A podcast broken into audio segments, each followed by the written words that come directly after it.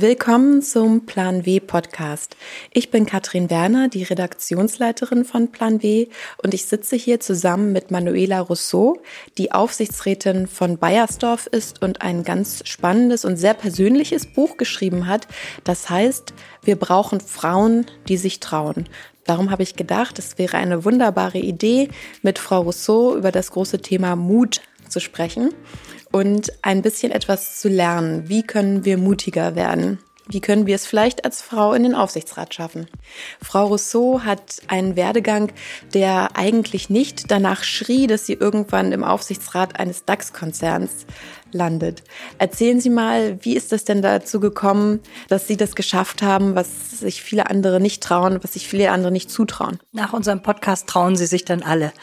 Ich bin in Neumünster in Schleswig-Holstein geboren und als erste Tochter einer Näherin und eines Lokführers. Und meine Mutter war maßlos enttäuscht über meine Geburt. Sie hätte sich gerne einen Stammhalter gewünscht. Und sie hat mir das auch das ganze Leben lang immer vorgehalten. Der Stammhalter kam, Gott sei Dank, dann irgendwann nach vier Jahren und mein Bruder war dann immer sozusagen der Held. Der wusste alles besser, der war immer klüger und Jungs haben sowieso mehr Ansprüche. Das war nicht der Fall, dass meine Mutter mir das bösartig vermittelt hat, sondern sie ist so groß geworden. Sie ist genauso sozialisiert worden und hat das einfach unreflektiert weitergegeben. Und das bringt eine gute Brücke auch darin, was brauchen wir an Mut. Wir brauchen nämlich den Mut hinzugucken, was geben uns unsere Eltern eigentlich mit auf den Weg. Und was davon entspricht unserer Persönlichkeit, was davon können wir gut verwenden und was brauchen wir vielleicht auch gar nicht, weil es uns blockiert. Das muss ja unheimlich schmerzhaft gewesen sein, wenn man das vermittelt bekommt als kleines Mädchen. Sowas kann ja eigentlich entmutigen, eher als ermutigen. In der Tat. Und wenn ich nicht einen Gegenpol gehabt hätte, in meinem Vater zum Beispiel, oder auch in meinen väterlichen Großeltern, die also ganz stolz waren, eine erste Enkelin zu haben, eine weibliche Enkelin zu haben, und die mich verwöhnt haben und mich einfach so genommen haben, wie ich war. Das heißt, der Kontrast bestand darin, dass ich eine Mutter hatte, die mit ihrer Erfahrung mich total geblockt hat und mir einfach auch kein Vorbild sein konnte in ihrer Art. Und auf der anderen Seite habe ich gespürt, hm, also wenn ich auf der einen Seite völlig in Ordnung bin und auf der anderen Seite sozusagen immer anecke, was hat das jetzt mit mir zu tun und wie kann ich mich selbst auch sozusagen ein Stück befreien? Die Befreiung begann ungefähr mit sieben Jahren. Mit sieben Jahren habe ich mein erstes Buch gelesen und dieses Buch hat mir meine Patentante geschenkt. Es war das von Pipi Langstrumpf. Und es war nicht nur die Faszination, dass ich plötzlich ein Buch lesen konnte, alleine, sondern noch viel mehr, dass da ein kleines mutiges Mädchen machen konnte, was sie wollte und ohne Eltern total glücklich leben konnte. Und irgendwie hat Pipi Langstrumpf mir auf jeden Fall damals sehr viel Mut gemacht, dass das Leben auch selbstbestimmt sein kann. Und wie ging es dann weiter? Sie haben, wie ich in Ihrem Buch erfahren habe, kein Abi. In der Tat, meine Eltern haben sich scheiden lassen. Damals war ich elf Jahre alt und damals gab es noch tatsächlich, das nannte sich schuldig geschieden oder so. Also meine Mutter ist zehn Tage vor der Scheidung aus der elterlichen Wohnung, aus ihrer Wohnung ausgezogen und stand vor Gericht. Und dann hat der Richter gefragt, stimmt es, Frau Rousseau, dass Sie vor zehn Tagen aus der Wohnung ausgezogen sind? Und sie sagte, ja, ich habe eine neue Wohnung. Und damit war sie schuldig geschieden. Das nannte man böswilliges Verlassen. Und sie hatte keinerlei Unterhaltsansprüche. Ansprüche und gar nichts und hing da mit ihren beiden Kindern. Das führte dazu, dass ich mit 14 Jahren tatsächlich aus der Schule musste. Nicht nur, weil meine Mutter sowieso meinte, dass die weitere Schulbildung für Mädchen nicht das braucht, was gut auf der Erde ist, sondern eben auch die Tatsache, dass wir das Geld gebraucht haben. Und insofern musste ich mit 14 Jahren die Schule verlassen und habe dann eine Einzelhandelslehre begonnen. Waren Sie damals sehr enttäuscht, dass Sie die Schule verlassen mussten? Wären Sie gern noch weiterhin gegangen? Ja, ganz enttäuscht. Da könnte ich ja heute noch fast heulen. Also, weil ich wusste, ich lerne so gerne und ich bin heute noch eine unglaublich neugierige, wissbegierige Person. Und dass ich das nicht weitermachen konnte, fand ich schon ganz schwer. Und auch mit 14 wirklich eine Lehre anzufangen, das heißt acht Stunden am Tag zu arbeiten, da ist man eigentlich noch Kind. Also, da ist auch keine Kindheit mehr möglich. Und das, was möglich war, war eben jetzt in die Eigenständigkeit zu kommen, relativ schnell und in die Unabhängigkeit zu kommen, was mir jetzt die Berufstätigkeit dann ja vermittelt hat. Haben Sie mit Ihrer Mutter das eigentlich mal besprochen? Ja, meine Mutter und ich haben das besprochen. Da waren wir aber beide schon sehr erwachsen. Also ich denke, ich war schon vielleicht an die 40 oder so. Und ich hatte meine Mutter gefragt, ob sie mit mir ein Wochenende verbringen würde. Und das kann ich wirklich allen Hörern raten. Dieses ganz persönliche Gespräch mit einem Elternteil alleine zu führen. Wir sind in den Harz gefahren, auf eine Schönheitsfarm gefahren und ich hatte die Bedingung gestellt, dass ich ihr alle Fragen stellen darf, was immer mir äh, durch den Kopf geht. Und das wurde ein so intensives und auch ein sehr intimes Gespräch Gespräch, wo wir beide sehr viel geweint haben und uns so gut kennengelernt haben, wie ich es mir gewünscht hätte, dass wir das vielleicht 20 Jahre früher gemacht hatten und nicht so lange gewartet haben. Also die Kraft, die da drin steckt, wenn ein Elternteil sich darauf einlässt, zu erzählen, wie bist du groß geworden, wie hast du deine Eltern erlebt, wie hast du diese Benachteiligung zu deinen Brüdern eigentlich erlebt, warum hat dich das nicht gestört, warum hast du das hingenommen, bis hin, sie war im achten Monat schwanger mit mir, als ihre Mutter starb und vorhergesehen, also sie stand hochschwanger am Grab ihrer Mutter. Also auch das macht ja etwas mit einem noch nicht geborenen Kind. Und wir haben diese Dinge alle ansprechen können. Es muss vielleicht nicht immer so intensiv sein, wie wir das hatten, aber dieses Stück zusammen erwachsen sein. Also der eine darf noch mal zurückblicken in sein Erwachsenwerden und ich darf noch mal gucken, wie habe ich diese Mutter erlebt und was was ich am Anfang sagte, was braucht man von dem, was man mitbekommen hat und was auch nicht, was darf ich auch loslassen. Wenn Sie so viele Dinge nicht unmittelbar von Ihrer Mutter bekommen haben, woher kam es denn dann? Der unbändige Wille, unabhängig zu sein eigentlich fast eine Flucht aus diesem engen Rahmen, sich zu befreien. Solange ich bei ihr zu Hause, früher hieß es ja so, wenn du die Füße unter meinem Tisch hast, machst du, was ich will und so. Das wollte ich loswerden. Also ich wollte auf meinen Füßen stehen und sie nicht mehr unter einem fremden Tisch stehen haben. Fremd ist jetzt auch nicht das richtige Wort, aber auf jeden Fall wollte ich selbstständig sein und eigenständig sein. Ein bisschen Fluchtgedanke. Einfach, das sind nicht die Umstände, in denen ich mich glücklich fühle oder zufrieden bin. Ich fühle mich immer minderwertig, immer klein und ich werde es auch immer bleiben, wenn ich nicht einfach was anderes mache. Jetzt sind wir immer noch bei der 14-jährigen Manuela Rousseau, die schon ganz alleine auf eigenen Füßen steht und eine Ausbildung macht. Das ist ja immer noch ein ganz schön weiter Weg zu Bayersdorf in den Aufsichtsrat. Was ist dazwischen passiert? Dazwischen ist passiert, dass ich nach meiner Ausbildung mich selbstständig gemacht habe, relativ schnell mit Anfang 20. Man würde das heute vielleicht eine Art Start-up nennen.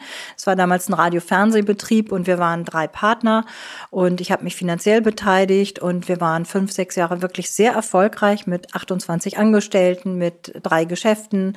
Wir haben alle Firmenwagen gefahren, haben auch ganz gut Geld verdient. Also es war ein, ein schönes Leben und ich war auf dem besten Weg zu zeigen, also ich kann aber doch mehr, als man mir zugetraut hat. Und dann kam leider der große Crash, dass einer von den Partnern, ich sage das jetzt so wie es war, die Schnauze voll hatte und sich selbstständig gemacht hat mit unserem Geld. Und er war weg und das Geld auch. Und das heißt, wir mussten Konkurs anmelden von heute auf morgen und damit war sozusagen alles um mich herum zusammengebrochen. Ich war 28, ich hatte kein Studium, ich habe mein Geld verloren, ich habe meinen Job verloren, ich hatte keine Perspektive mehr. Und im Grunde hatte sich gerade alles bewahrheitet, was meine Mutter ja meinte, wenn ich es auch nicht selber war, aber ich war am Boden und habe einfach lange Zeit erstmal gehadert und ehrlich gesagt, da sind wir ganz schnell beim Punkt Scheitern. Und Scheitern heißt ja auch, man muss sich wieder aus diesem Loch selber befreien. Ich sage immer, man darf traurig sein, wütend sein, weinen, alles, man darf es, aber zeitlich limitiert weil sonst kommt man nicht mehr hoch. Und das wollen wir ja. Also man braucht seine innere Energie, um wieder nach vorne zu gehen und auch Hilfe von außen immer wieder mal ein Coaching oder einfach gute Freunde, die irgendwo auch zuhören, wenn eine Welt gerade um einen herum zusammenbricht. Leichter gesagt als getan. Wenn man da am Boden liegt, dann ist ja die Perspektive oft nicht so klar. Die kam dann irgendwie eines Nachts, habe ich gedacht, so jetzt trinke ich mal eine Flasche und Wein, glaube ich, war Sekt oder ich weiß gar nicht mehr. Also auf jeden Fall habe ich dann angefangen, mir einen leeren Zettel zu nehmen und mir aufzuschreiben, wie komme ich jetzt raus aus dem Loch. Und es waren drei Dinge, die ich mir aufgeschrieben habe. Immer schon gewollt, Unabhängigkeit, also selber Geld verdienen bis ins hohe Alter, was immer um mich herum passiert. Ich muss für mich selber sorgen können. Ich müsste das Alter vielleicht absichern, ein bisschen. Vielleicht kann man sich eine Wohnung irgendwann leisten, die dann so ein bisschen zur Altersvorsorge hilft oder die Altersvorsorge sicherstellt. Und das dritte war ein Konzern finden nach Möglichkeit, der mir die Möglichkeit zur Weiterbildung, aber auch Sicherheit bieten könnte, dass ich im Einzelhandel nicht finden würde. Die Lernkurve im Einzelhandel habe ich, denke ich, durch die Selbstständigkeit erfüllt und ohne Studium jetzt was ganz anderes machen. Insofern landete ich dann im Einkauf bei Bayersdorf. Weil Sie jemanden, der bei Bayersdorf gearbeitet hat, im Skilift kennengelernt haben. Ist auch eine schöne Geschichte, aber so war es tatsächlich. Ich war mit einer Freundin eine Woche in Südtirol und im Skilift saß neben jedem und dann ist es, man redet halt. Und dann fragt die, wo kommst du her? Aus Hamburg? Ja, wo machst du da irgendwas? Ja, bei Bayersdorf. Und ich, wow, das ist mein Unternehmen, da möchte ich hin. Und wir sind locker in Kontakt geblieben und wir sind so verblieben, dass er mir die internen Stellenausschreibungen zukommen ließ oder wir einmal die Woche telefonierten, was es dann an neuen Ausschreibungen gäbe und ob da irgendwas für mich bei wäre. Und auf diesem Weg hat es dann tatsächlich mit dem Einkauf bei Bayersdorf irgendwann geklappt. Das war ja auch relativ mutig, einfach so sich ein Unternehmen auszusuchen und dann zu sagen, da fange ich jetzt an. Wie war das bei Ihnen? Weiß nicht, wenn der gesagt hätte Chipo oder BP oder irgendeinen anderen großen Konzern. Ich hatte ja die Absicht Konzern. Es war ja nicht so gezielt, dass ich jetzt auf Bayersdorf geschaut habe, es war der Zufall. Die drei Punkte, die ich mir aufgeschrieben habe, sind eine Art Kompass für mich, ja. Die sind nicht so fest konkretisiert, dass sie zementiert werden, ja, sondern sie sind eine Richtung, in die ich mich bewege. Und das würde ich gerne vielen mit auf den Weg geben, sich irgendwann sehr klar zu machen, wohin soll denn meine ganz persönliche Reise gehen. Das ist für Frauen wichtig, wenn sie im Beruf Karriere machen wollen, dass sie schon bei der Entscheidung, bei der Partnerentscheidung mit ihrem Partner klären, welche Rolle soll denn das Berufsleben für beide spielen. Wer möchte wie viel arbeiten? Wem ist Karriere im Sinne von wirklich richtig Karriere machen bis in den Vorstand oder in den Aufsichtsrat? Oder aber vielleicht ist eine Karriere auch im mittleren Management eine super Karriere, wo man einem Vereinbarkeit von Kind und Familie viel besser hinbekommt. Nur das sollte man vorher klären. Also die Schwierigkeiten beginnen ja, wenn beide mit verschiedenen Vorstellungen, die nicht angesprochen worden sind, in die Familiengründung gehen. Haben Sie denn Ihre Karriere so gezielt geplant? Haben Sie irgendwann gesagt, so, ich möchte in den Aufsichtsrat oder hat sich das eher zufällig ergeben? Das ist eher das, was ich meinte. Steht im Kompass nicht drin. Das ist eher das Quäntchen Glück und der Zufall, der einfach auch Platz haben muss. Deswegen wollte ich das auch gar nicht viel zu eng legen. Und mit den Voraussetzungen, die ich mitgebracht habe, wäre ich auch gar nicht so vermessen gewesen, mir überhaupt sowas zuzutrauen. Insofern auch bei mir kamen ja dann Personen dazu in mein Leben rein, das ist mein Mann, mein damaliger Chef oder der Kollege von Bayersdorf, der mich irgendwann angerufen hat und gefragt hat, ob ich mir vorstellen könnte, für den Bayersdorf Aufsichtsrat zu kandidieren. Und dann haben Sie sofort Ja gesagt? Ich habe ganz lange Denkpause gemacht, als die Frage kam, weil in meinem Kopf es rumorte, so nach dem Motto, wie kommt der jetzt auf mich und kann ich das überhaupt und was sagen die anderen dazu und vielleicht äh, bin ich dann sichtbarer und in einer exponierten Stellung oder ich versage. Und also mein Kopf ratterte, ratterte, bis der am anderen Ende sagte, Frau Rousseau, sind Sie noch da? Und daraufhin sagte ich selbstverständlich ja und sagte, ja, ich bin interessiert, ich möchte mehr darüber wissen. Auch das finde ich ganz wichtig, dass wir im Leben, egal ob jetzt so ein Angebot oder andere neue Positionen einem angeboten werden, dass man nicht auf diesen Impuls hört und zögert. Frauen neigen dazu, in Defiziten zu denken, so wie ich es eben beschrieben habe, statt zu sagen, hey, da werde ich gefragt, das ist doch eine Riesenchance. Ich höre mir das mal an. Nein sagen, Bedingungen stellen, kann ich immer noch. Ich habe einen Aufsichtsratkollegen mal gehabt, der hat gesagt, du weißt du, die meisten Körbe hole ich mir, wenn ich Frauen frage, ob sie in den Aufsichtsrat wollen. Während beim Männern schon die Sektflasche unterm Schreibtisch knallt, so nach dem Motto, ich bin gesehen worden, ich werde gefragt, großartig, sind die Frauen schon dabei zu überlegen, ob das ein Problem werden könnte. Ja, das ist ja so das Gängige, was man immer so hört. Ne? Männer, wenn die eine Stellenanzeige lesen und erfüllen davon die Hälfte, dann sagen sie, ach, ja, die andere Hälfte, da kann ich mauscheln oder das kann ich lernen. Und Frauen, wenn die 100 Prozent erfüllen, dann sind sie immer noch wahnsinnig selbstkritisch. Ne? Ja. Insofern, Frauen dürfen sich auch erlauben, nicht perfekt zu sein. Und die Männer haben noch ein viel besseres Argument. Sie sagen nämlich, ja, aber wieso ist doch eine neue Herausforderung? Da kann ich doch gar nicht alles mitbringen, denn es ist ja gar keine Herausforderung mehr.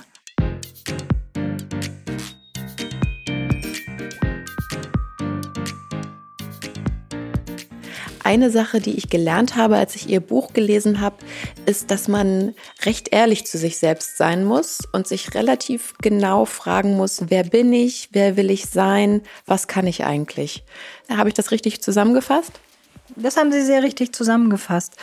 Je klarer das Bild wird von dem, was man nicht will, ist manchmal viel leichter herauszufinden als das, was man will. An mich wurden ja wenig Erwartungen gestellt. Ich bin ja nicht sozusagen mit Erwartungen von Eltern überschüttet worden, ganz im Gegenteil. Und bei meinen Mentees, die ich betreue als Mentorin, da merke ich immer wieder, das hat sich verändert. Das ist einfach eine Generationsfrage.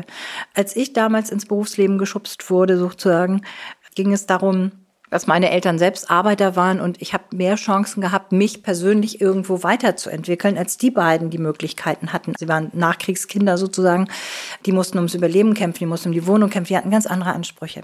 Die Mentis, die heute kommen, die haben einfach Eltern, die ihnen alles ermöglichen, wenn irgendwie machbar.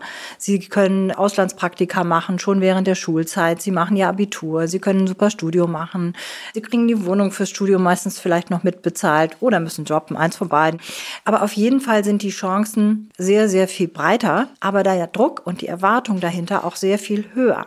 Weil diese Eltern haben ja schon Karriere gemacht, sind beide vielleicht berufstätig oder zumindest ein Elternteil erfolgreich, weil sonst könnten sie das ja gar nicht alles ermöglichen.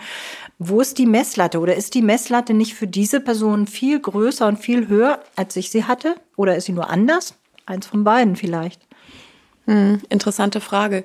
Und oft kommen da diese Frauen in den Beruf und sind so voller Optimismus, sind super gut ausgebildet, sprechen mehrere Sprachen, beste Abschlüsse von den Universitäten und werden dann so ausgebremst.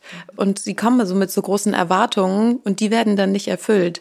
Oder die stellen halt fest, dass es da doch irgendwie eine gläserne Decke gibt oder so ein Betriebsklima, was nicht so einen willkommen heißt. Unter Umständen ist die Enttäuschung dann sogar noch größer. Da ist natürlich ein großer Widerspruch. Also ein Beispiel habe ich erlebt, dass ich eine junge Frau bei Bayersdorf hatte, die hat mir ihre Eltern auch vorgestellt nach der Lehre und das fand ich so so anders. Also es ist in Ordnung, ja, aber ich habe das als so anders erlebt. Also wenn ich ein selbstständiger Mensch bin, dann stelle ich meinem Chef nicht meine Eltern vor. Ich fand das merkwürdig, sage ja. ich mal, ja. Aber das zeigt, dass man als Vorgesetzte oder als Chef sozusagen der verlängerte Arm der Eltern wird. Ja, die Erwartungen, die sie von zu Hause mitbekommen haben oder das, was sie von zu Hause gelernt haben, wird sozusagen auf die Führungskraft übertragen. So, jetzt helf mir mal, dass ich hier im Beruf weiterkomme und baue mir mal den Weg weiter so. Das ist natürlich nicht die Realität. Und dann kommen wir genau zu dieser Enttäuschung. Im Job heißt es für Männer und Frauen, sich zu beweisen mit allen, die gerade neu, neue Jobs anfangen. Man ist im Wettbewerb. Der eine ist ein bisschen besser, der andere kann den oder so. Also das heißt, Wettbewerb im Job ist etwas ganz Normales für Männer und für Frauen. Und deswegen müssen die Frauen schon lernen, sich dem auch zu stellen. Und das wird schwierig, wenn man von zu Hause alles mitbekommen hat, plötzlich in der Realität festzustellen, ups, hier läuft das ja gar nicht von alleine. Wie gehen Sie als Führungskraft mit so einer Situation um? Sie sind ja nicht die Mutter. Also ich habe die Eltern kennengelernt und das war ein nettes Gespräch, das war in Ordnung. Aber man muss relativ schnell klar machen, welche Erwartungen man hat für das Jahr. Man muss die Aufgaben verteilen und ja, die Menschen mit so viel Verantwortung auch ausstatten, dass sie sie auch annehmen können. Sie haben ja dieses Thema Verantwortung bisher so nicht direkt leben müssen. Und im Job ist es aber genau das, was eine Aufgabe ausmacht, dass wir eine klaren, umrissene Aufgabe haben, die wir zu erfüllen haben und dafür die Verantwortung tragen. Also da muss man diese jungen Menschen dann hinbringen. Was würden Sie sagen, macht eine gute Führungskraft aus? Ich merke, dass meine Studierenden an der Hochschule das Thema Führung immer mehr ohne Hierarchien betrachten. Sie selber sind eher so in der Stimmung, oh, ich brauche das nicht, ich will gar nicht führen und äh, ich brauche das nicht. Und sie wollen gleichzeitig auch nicht geführt werden. Das ist ebenfalls ein ne, mhm. Ergebnis aus der ersten, aus den ersten Dingen, die ich eben gesagt hatte. Die Leute möchten heute sozusagen Projekte haben, sie möchten Eigenverantwortung haben, sie möchten zeigen können, was sie können. Und wir müssen lernen, als Führungskräfte loszulassen, um diese Dinge überhaupt zu ermöglichen. Und auf der anderen Seite ist die Veränderung in unserer Welt und die Schnelllebigkeit so hoch, dass wir gleichzeitig auch, ich nenne es immer, eine Haltung entwickeln müssen, an denen andere sich orientieren können. Wir müssen Orientierung geben in Zeiten, wo sich alles verändert. Und dazu braucht es einfach Teilhabe derjenigen, die man führt und sehr viel Wertschätzung.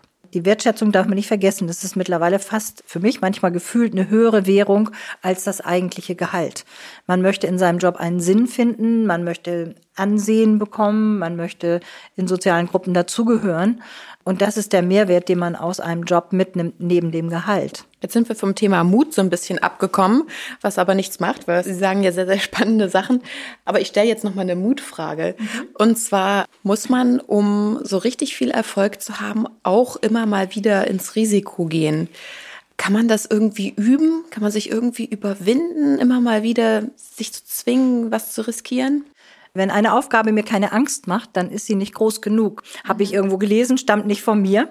Und da ist schon was dran. Wann immer ich eine Veranstaltung, ein neues Projekt, irgendwas anfasse, was für mich noch Neues bedeutet, dann habe ich schon Respekt vor dieser Aufgabe, manchmal auch einen sehr großen Respekt. Nehmen wir jetzt am Beispiel mal, ich schreibe mal ein Buch, ja. Mhm. Wenn man noch keins geschrieben hat, ist das sehr mutig ja. und das leere Blatt ist äh, gnadenlos, bevor man endlich anfängt, irgendetwas auf dieses Papier zu schreiben. Ja, da gehört Mut dazu und den kann man lernen, weil mein Eindruck ist, sobald man sich entschieden hat, ich mache den ersten Schritt, nehmen wir das mal in einer plastischen Darstellungsform. Wir stehen vor einem Berg Berg. Und es gibt nur zwei Möglichkeiten. Entweder ich gehe rauf oder ich gehe nicht rauf. Aber ich werde es erst rausfinden, wenn ich den ersten Schritt gemacht habe. Und das ist wie mit dem leeren Blatt. Sobald das erste Wort da steht, geht irgendwas.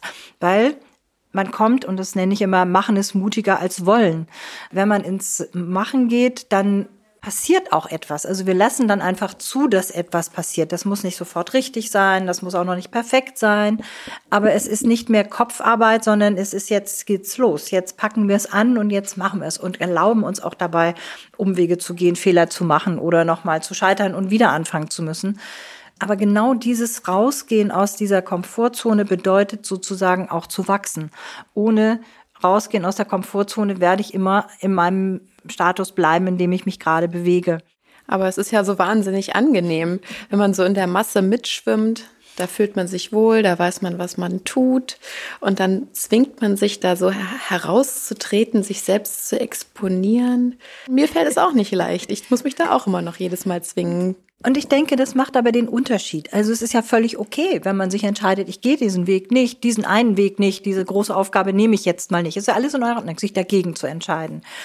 Unterscheiden wird man sich aber dadurch, dass man eben immer wieder eine Meile mehr geht, weil das sind die Führungskräfte. Genau, die sondieren sich genau daraus und es ist auch nicht falsch und es ist auch nicht richtig. Es, es muss zu einem passen. Und wenn sich das gut anfühlt, dann muss man sich überwinden und machen.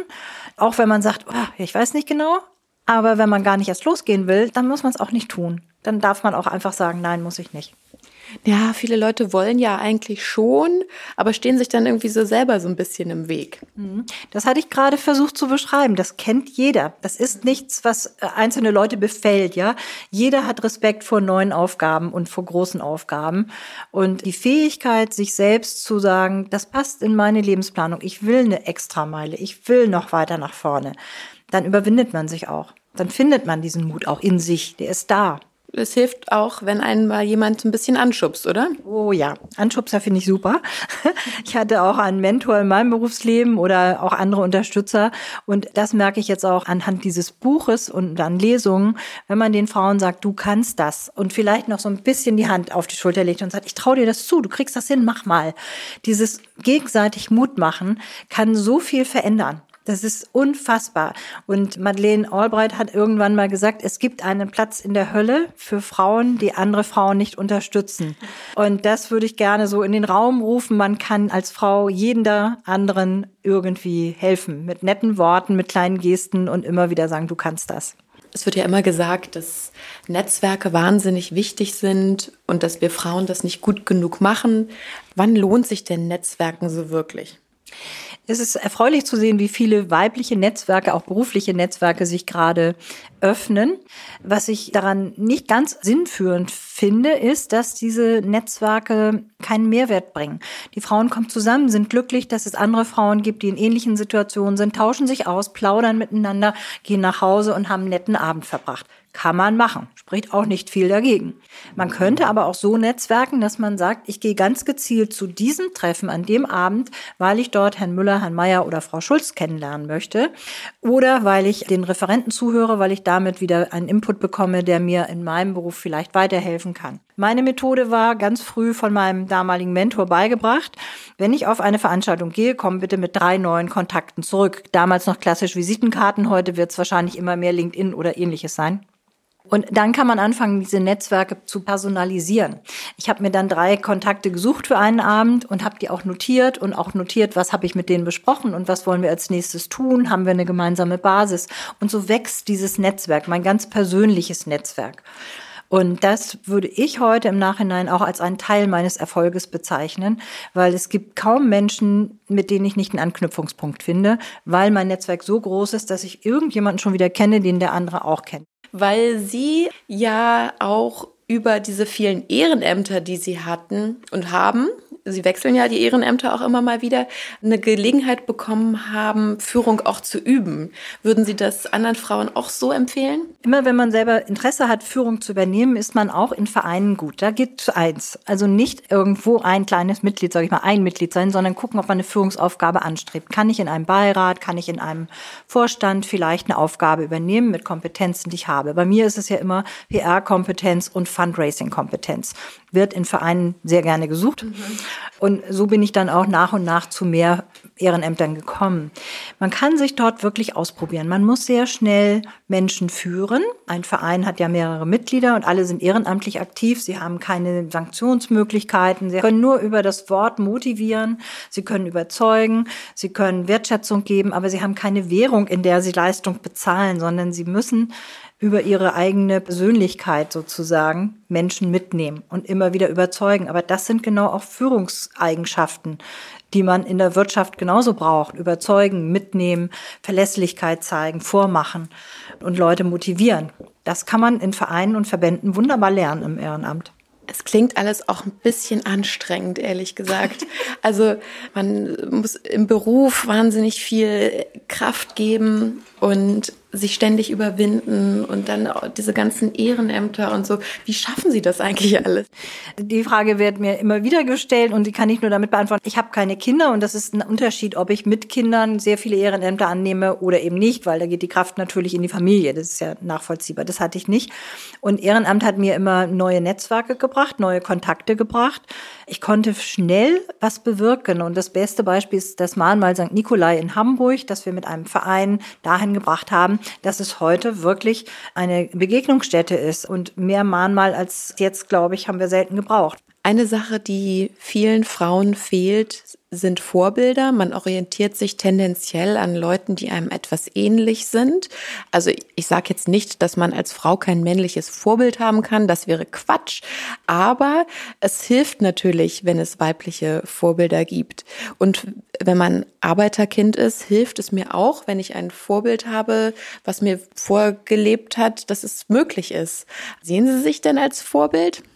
Mittlerweile ja, das fiel mir lange schwer, weil ich immer gedacht habe, das ist was, was ganz oben auf einem Sockel ist und ganz weit weg ist. Und ich bin ein Mensch, der sehr nah ist und konnte mir nicht vorstellen, dass ich so von unten nach oben angeschaut werde. Das war mein Bild von Vorbild. Das habe ich wirklich komplett geändert, weil ich einfach erlebe, wie viele Menschen sich danach sehnen, sich an irgendetwas zu orientieren. Und es ist wunderbar, wenn wir viele, viele, viele Menschen, Männer und Frauen haben, die auch Vorbild sein können. Weil dann ist man ja nicht ein einziges Denkmal, ein einziges Vorbild Vorbild, sondern es gibt viele, die es vorleben, an denen andere sich orientieren können. Und das habe ich vorhin schon kurz erwähnt. Führungskräfte müssen Orientierung geben und damit auch Vorbild sein. Also ich konnte mein eigenes Bild zum Thema Vorbild ein bisschen korrigieren und finde das heute auch sehr schön, dass ich anderen Menschen was mitgeben kann. Uns haben Sie auf jeden Fall eine Menge mitgegeben heute für den Plan B Podcast. Wir haben viel gelernt über Mut. Vielen Dank, dass Sie mit mir gesprochen haben. Vielen Dank, dass Sie so persönlich auch gesprochen haben. Und ich kann allen Zuhörerinnen und Zuhörern nur empfehlen, sich das Buch mal anzuschauen. Vielen Dank, Frau Russo. Vielen Dank, Frau Werner.